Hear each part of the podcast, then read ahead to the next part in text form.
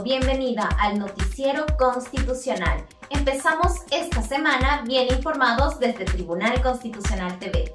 Les saluda Lucero Sagastizábal y a continuación vamos a ver los titulares de esta edición. Vicepresidente del TC, Francisco Morales, asegura que elección de magistrados fue la más exigente y transparente de la historia.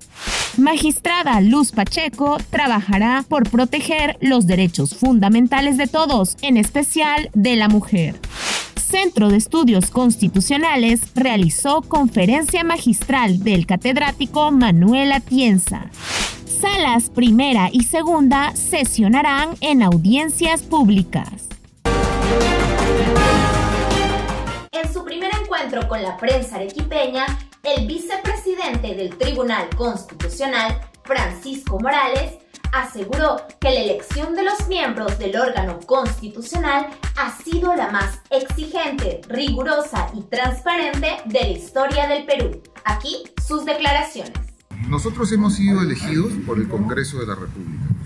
Y el Congreso de la República representa a la nación, representa a los ciudadanos. En el marco de la Organización de los Estados Americanos, el Perú suscribe un modelo de democracia, que es la democracia representativa. Entonces, las elecciones de los tribunales constitucionales en el mundo y en la tradición del Perú desde la Constitución del 93 han sido eh, eh, encomendadas al Congreso. O sea, ahí no hay ningún problema de legitimidad. Eh, la legitimidad de los magistrados del Tribunal Constitucional. Y, aprovecho para, para, hacer un comentario. Su pregunta me permite hacer un comentario sobre eso. yo he estudiado, he estudiado las elecciones de magistrados del Tribunal Constitucional desde la eh, Constitución de 1993, desde el año 1996. Y puedo asegurarles que nosotros, los seis magistrados que hemos sido elegidos, nos sentimos muy orgullosos, muy satisfechos de que hemos participado en uno de los concursos más rigurosos, más exigentes y más transparentes en toda la historia del Perú. Eso se lo puedo asegurar sin ningún margen de duda. Asimismo, dijo que están haciendo los mayores esfuerzos por resolver de manera más rápida los casos. Nosotros estamos haciendo el mayor esfuerzo por eh, resolver de la manera más rápida, ¿no? y, pero sobre todo resolver con justicia, con justicia constitucional, con apego a la Constitución, a los derechos fundamentales. ¿no? y tomar buenas decisiones. Luz Pacheco destacó la presencia de la mujer en el Tribunal Constitucional y dijo que tiene como objetivo un trabajo protector de los derechos fundamentales de todos, en especial de las mujeres. Escuchemos lo que dijo. Tengo la oportunidad de aportar a mi país lo que he podido aprender con un equipo de personas, tanto de los que ya trabajaban en el tribunal como los nuevos magistrados, que están buscando todos el bien para el país, buscar una justicia lo más célere posible, pero lo más equitativa posible. Y eso exige un estudio detallado de los casos ¿no? para poder conocer las circunstancias y decidir en conjunto. Y además en mi campo, lo que es el derecho laboral constitucional, veo que hay muchas oportunidades de proteger sobre todo a la madre gestante trabajadora.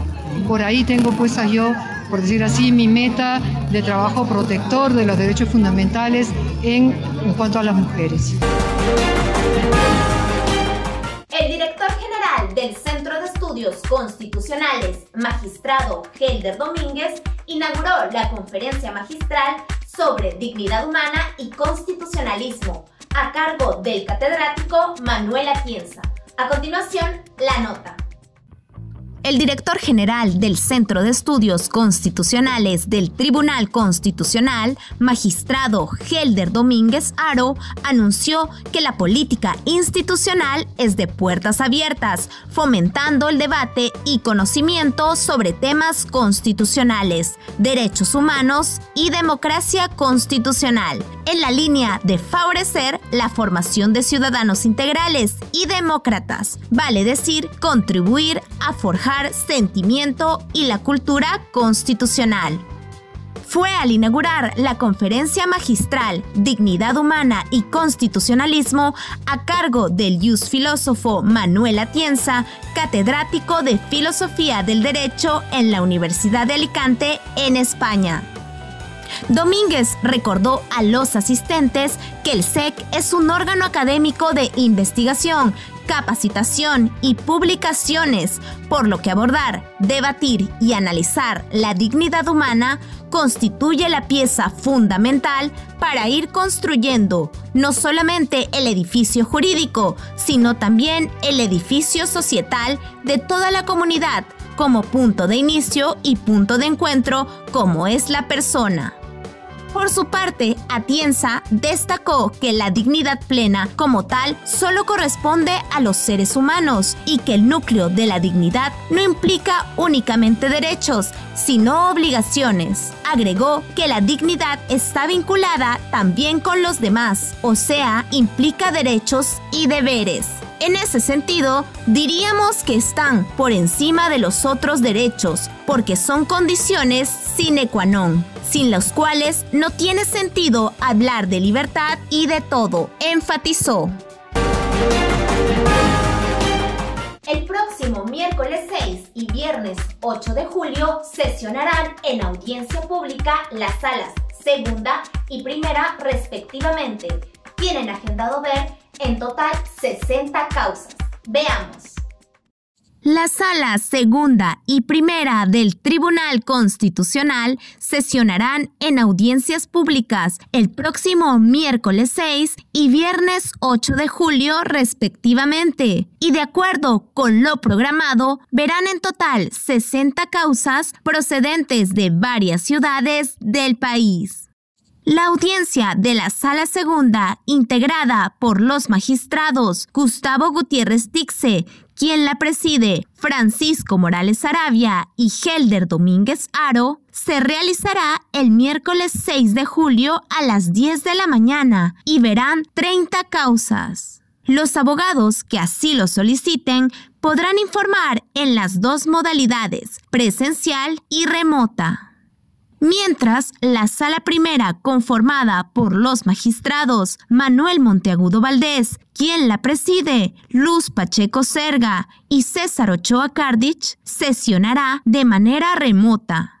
También se iniciará a las 10 de la mañana y tienen programado ver 30 causas. Las partes y sus abogados que soliciten informar podrán hacerlo a través de la mesa de partes, ventanilla jurisdiccional y administrativa del portal web institucional, señalando sus correos electrónicos y su número de celular. Los interesados podrán ver la audiencia por nuestro canal digital Tribunal Constitucional TV y redes sociales. Nos despedimos. Recuerda que estamos a tu servicio y que si deseas estar al tanto de las acciones que realiza el Tribunal Constitucional, puedes seguirnos en nuestras cuentas oficiales de redes sociales, en YouTube, Facebook, Instagram y Twitter.